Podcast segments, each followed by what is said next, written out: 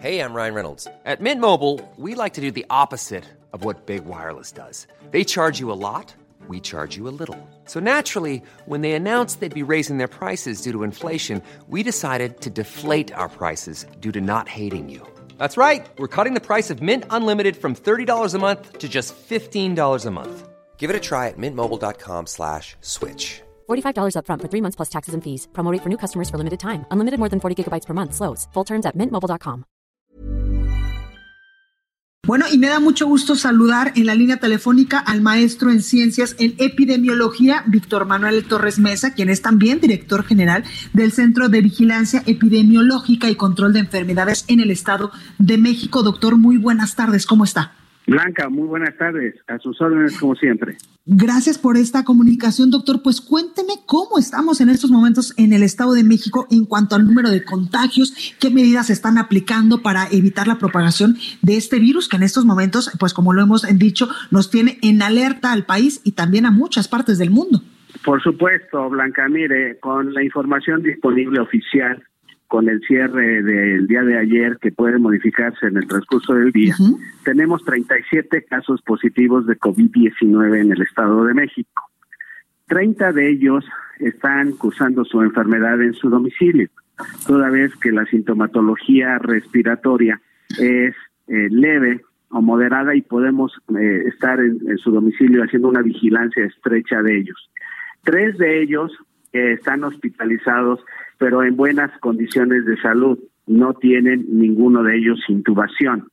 Tres eh, adicionales ya se dieron de alta del hospital y como usted sabe, nuestro portador asintomático eh, ya en días pasados teníamos dados de alta. Estamos en espera de eh, 34 resultados de casos sospechosos que están siendo procesados en el Laboratorio Estatal de Salud Pública y estaremos muy atentos al comportamiento. Usted sabe que de estos casos pueden resultar algunos positivos o algunos de ellos ser descartados y estamos muy atentos a seguir reforzando eh, los mensajes a la población, toda vez que el día de hoy eh, estamos entrando a una etapa 2 de transmisión comunitaria.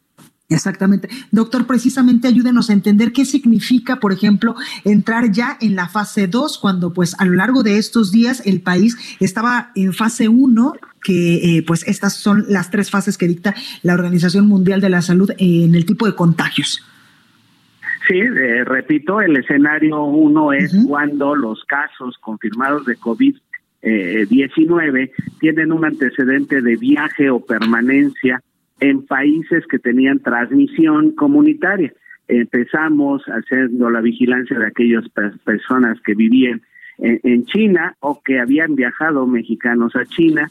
Después se amplió la vigilancia a países de, Oriente, Japón, Corea del Sur, eh, Singapur. Después los países europeos, básicamente Italia, después España, Francia, pero ahora con el comportamiento de ya muchos países que tienen esta transmisión comunitaria, eh, eh, episodio 2, es de que nosotros entramos en esto, toda vez que algunos de nuestros casos confirmados eh, tienen transmisión de tercera generación, esto es, no tienen antecedente de haber viajado, pero sí estuvieron en contacto con un caso positivo y en algunos de ellos eh, no se pudo identificar el origen de esto. Ante esta circunstancia estamos en escenario 2 y entonces estaremos muy atentos a la sintomatología respiratoria de nuestra población para descartar COVID-19.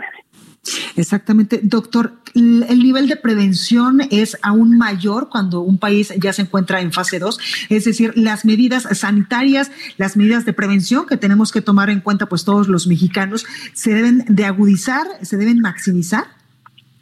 Así es, estas acciones de contención que llamamos en epidemiología Además, es la parte importante del distanciamiento social, Blanca. Y aquí la parte importante de pedirle a nuestra población que se quede en su casa, que nos ayude con esa medida y entonces este virus no estará encontrando sujetos susceptibles para llegar con ellos, eh, darles alguna sintomatología y además que me permita transmitir la enfermedad. El virus necesita un organismo vivo, una persona, para que ella a través del estornudo, de estar hablando, de estar tosiendo, le transmita a una persona cercana.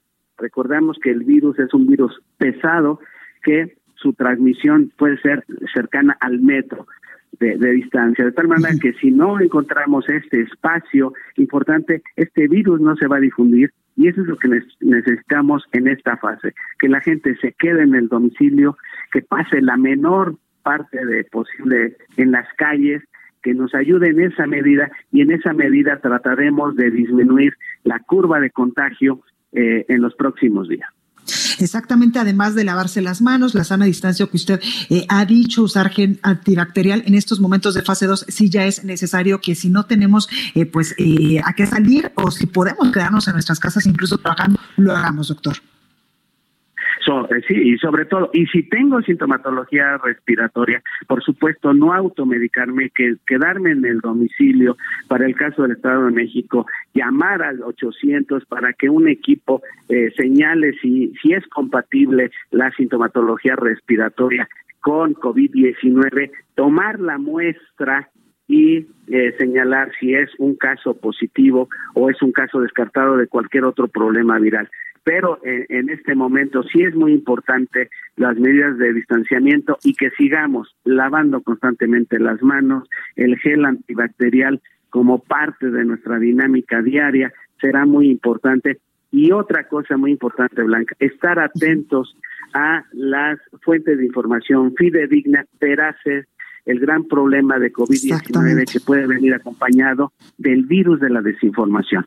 Y ese virus de la, de la desinformación me causa temores, pánico en la población y eso no ayuda mucho a tratar de eh, trabajar en forma efectiva esta epidemia. Totalmente, pues ahí lo tenemos Víctor Manuel Torres Mesa, director general del Centro de Vigilancia Epidemiológica y Control de Enfermedades del Estado de México. Muchas gracias por esta comunicación. Blanca, estoy a sus órdenes y sigamos eh, atentos al, al comportamiento. El agradecido soy yo. Claro.